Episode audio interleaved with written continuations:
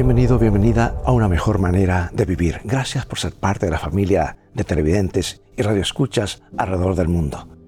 Hoy hablaremos acerca de cómo vivir en armonía con los demás. Romanos 15, 5 al 7.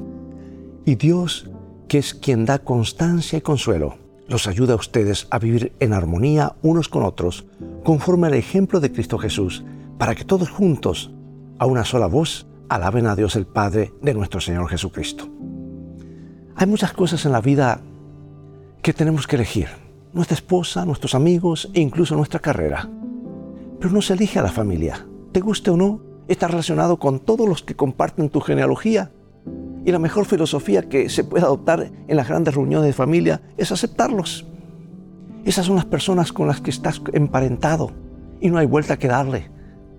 ¿Sabes algo? He estado meditando sobre este tema y estoy convencido de que una de las razones por las cuales los parientes parecen molestarnos más que otras personas es porque sabemos que nos une un vínculo fisiológico. Compartimos los mismos genes. Por eso cuando el tío Haroldo o la prima Febe hacen algo realmente tonto, una parte de nuestro subconsciente se preocupa de que podamos actuar de la misma manera por el hecho de tener algún material genético en común cuando lleguemos a esa edad. No hay nada peor que ver nuestros propios rasgos negativos en un familiar. Es posible que a otra persona que no esté racionada, las tonterías del tío Arboldo no le molesten tanto como a sus familiares. Quizás es por eso que las personas que asisten a tu iglesia te sacan tanto de quicio, ¿verdad? Como te habrás dado cuenta, la familia de Dios es el otro grupo de personas a las que no podemos elegir y por eso algunos de ellos producen tanto escosor hay una parte de ti que se preocupa por si otros cristianos se comportan de esa manera, que la gente piense que tú también eres así. Es un temor natural. Si el pastor es ruidoso y desagradable, ¿pensará la gente que tú eres igual? Si el muchacho que se sienta a tu lado en el banco tiene hábitos de higiene lamentables, ¿tienes miedo de invitar a tus amigos a la iglesia porque van a caer la, imagen que tiene de ti?